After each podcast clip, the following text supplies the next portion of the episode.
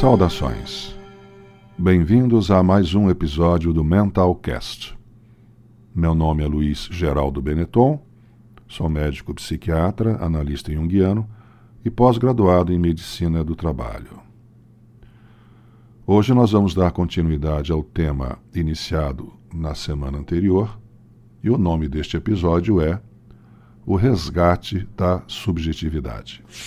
Vamos refletindo.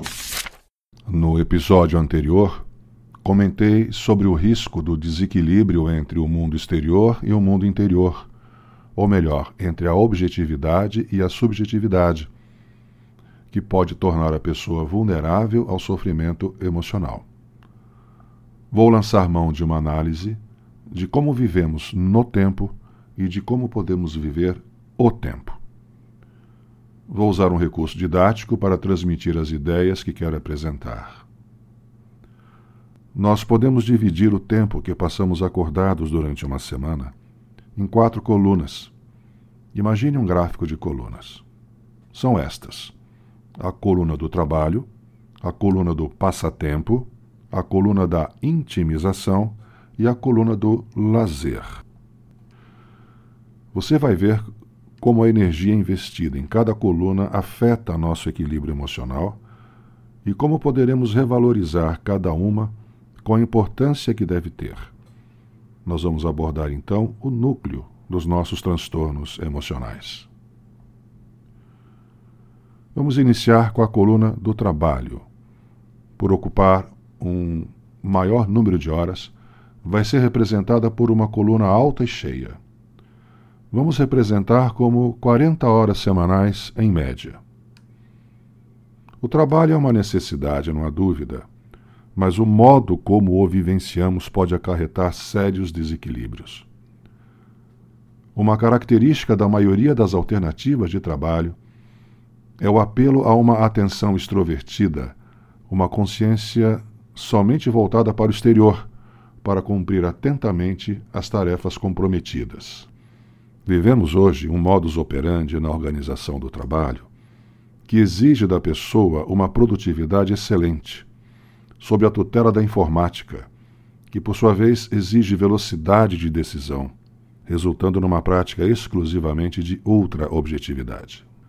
Quase não há ou não há mesmo espaço para a vivência interior, as tarefas se apresentam feito esteira rolante e não há como dar atenção à própria subjetividade. Mesmo que haja ampla identificação do trabalho com a personalidade da pessoa que o faz, mesmo que o trabalho seja o objeto do desejo profissional da pessoa, ainda assim há uma certa erosão no psiquismo do trabalhador. O equilíbrio não ocorre, pelo contrário, o culto à base do pensamento do trabalho, desde a fase da primeira revolução industrial, é a produção incansável a qualquer custo. Um trem desgovernado ganhando velocidade ladeira abaixo. As pessoas adoecem nesse ritmo. É só pesquisar as estatísticas. E mesmo que não culmine em afastamentos ou aposentadorias precoces, fica resultante de um empobrecimento do seu psiquismo por não recorrer a instâncias realmente reparadoras. A dedicação necessária para o trabalho não dá chances de um contato regular e suficiente com a subjetividade. Uma prova gritante desse desvio de energia é o culto à sexta-feira.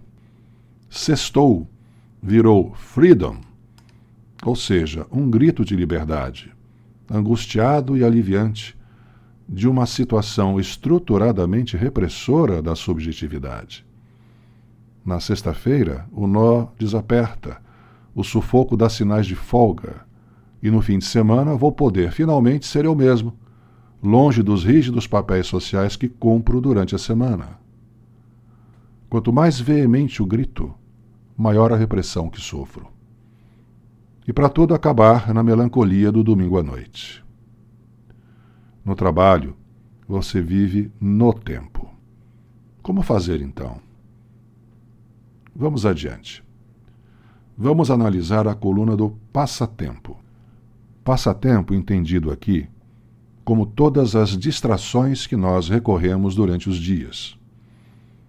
Vamos imaginar uma pessoa que chega do trabalho depois de uma jornada de 10 horas, senta-se frente à TV para assistir um jogo ou um seriado ou algo assim.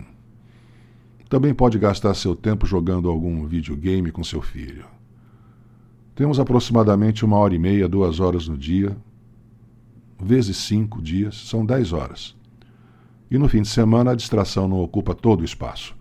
A pessoa dedica-se a um passatempo, vamos dizer, no sábado e no domingo, otimistamente falando, um total de seis horas. Então nós temos 16 horas por semana de passatempo, comparando com a coluna do trabalho que tem, no mínimo, 40 horas por semana. A coluna do passatempo é um pouco menor que a metade da coluna do trabalho. Mas vamos definir melhor o que é passatempo para diferenciar de lazer, que eu vou falar mais adiante. O passatempo é uma distração, uma diversão. O verbo divertir tem a mesma raiz do verbo desviar, divergir. Realmente, o passatempo nos tira, nos desvia das preocupações que o trabalho acumulou e de outras fontes, como, por exemplo, o conflito familiar. Existe, como todos nós podemos ver, uma verdadeira indústria do entretenimento na década de 1980 do século XX, um economista já falecido chamado Joelmir Betting preconizou que nos nossos dias atuais a indústria do entretenimento estaria entre as cinco maiores indústrias do mundo, competindo em rentabilidade com a indústria do petróleo, automobilística e a indústria bélica. O passatempo é produto dessa indústria do entretenimento. Ele é ofertado a nós muitas vezes de modo sedutor e fascinante, pelos artifícios da publicidade, e utilizamos parte do nosso tempo praticando o passatempo como uma forma de desintoxicação e desopilação das nossas toxinas emocionais. Porém, o passatempo é fugaz e volátil e não renova a estrutura emocional da pessoa. Tem o seu valor mas mantém o desequilíbrio da balança subjetividade versus objetividade. O passatempo é quase exclusivamente objetividade. É a atenção voltada para o mundo exterior, para usufruir dos prazeres daí advindos. Sextou, comentado há pouco, é uma celebração do passatempo, do tempo desviado da obrigação e direcionado à diversão. Mas não restaura o que o trabalho exauriu. No passatempo, você vive no tempo. E como vamos exercitar o tempo para dar tempo de equilibrar a balança? Agora vêm as cerejas do bolo. Existem duas modalidades de poder vivenciar o tempo que não são voltadas para a objetividade. Quais são? Intimização e lazer. Vamos refletindo. Intimização vem da palavra intimidade, qualidade do íntimo, do latim íntimos, o que está dentro, que atua no interior em associação com afeição e confiança. O tempo de intimização é o nome que se dá ao tempo passado em situação de mútua confiança, banhado de sinceridade, carinho, afeição acolhimento amoroso, com uma transparência que permite ver a vulnerabilidade do outro sem que este se sinta ameaçado de exposição. É a intersubjetividade a pleno vapor. Na intimização, o Cronos para e o Kairos entra em cena. Vou explicar. Na mitologia grega, o tempo era representado por duas figuras míticas, Cronos e Kairos. Cronos é um deus grego que representa o tempo corrido, o tempo que nós conhecemos, que se mede em minutos, horas e dias. Kairos é neto de Cronos, rebelde, que faz com que o tempo não seja medido quantitativamente, mas é o tempo da vivência, é o tempo da qualidade, é o tempo da contemplação. Quando Cronos para, Kairos vive. É a vivência interiorizada que não se cronometra. É sob o manto de Kairos que a prática de trocar confidências ou só desabafar, contar o dia, ouvir o dia, ser acolhido e acolher se dá. A reciprocidade aí nem é essencial. O essencial é a presença viva entre duas pessoas, duas faces, olhos nos olhos. Às vezes, uma pessoa não está em condição de dar em troca como está recebendo, mas quem está dando também está ganhando muita gratidão. Faz bem aos dois. Então, a altura do gráfico de intimização pela unidade do Cronos é muito baixa, mas pode ser muito alta se avaliada qualitativamente. Muitas vezes, 30 a 40 minutos de conversa íntima entre duas pessoas tem um poder transformador muito grande. Na intimização, o que está mobilizado é a intersubjetividade, é o diálogo de almas e corações. A pessoa fica mais amorosa, flexível, grata, perdoa mais fácil e é capaz de interromper um circuito neurótico de projeções. Tem estofo para absorver. É um grande alimento para a subjetividade. Na intimização, você vive o tempo. E por último, e não em menor importância, o lazer como prática de subjetividade. Para iniciar a apresentação do tema lazer, quero fazer uma pergunta cuja resposta nos leva a uma profunda reflexão. Quem você deixou de ser quando cresceu? Essa questão abre uma ferida tamponada Todos nós deixamos de ser algo ao crescermos. Mas o que deixamos de ser? O que eu deixei de atender em mim que era, é e continua sendo uma parte da minha alma que clama por atualização. Quem mais sou eu? Se observarmos o quanto o trabalho sequestra a subjetividade e o passatempo nos encanta no supérfluo, veremos que a subjetividade está desnutrida e a minha identidade pode estar enfraquecida por não ter sido lembrada e alimentada. O lazer ajuda a responder isso. Enquanto o trabalho exaure e o passatempo distrai, o lazer restaura meu encontro comigo mesmo. Passo então a me atender Escolho a atividade que mais se aproxima ou mais representa o preenchimento da minha lacuna. Passo então a executar o cuidado da minha subjetividade, meu eu mais interior, esquecido e carente de resgate.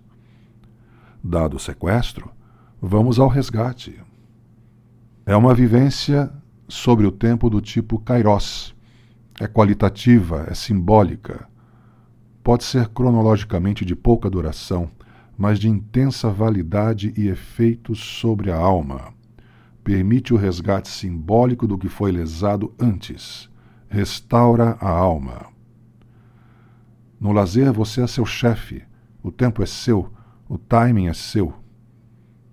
O lazer é onde a sua alma brinca.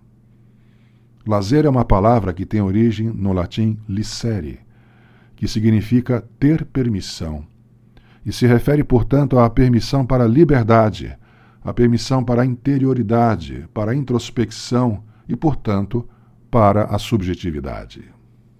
No passatempo você consome, no lazer você contempla.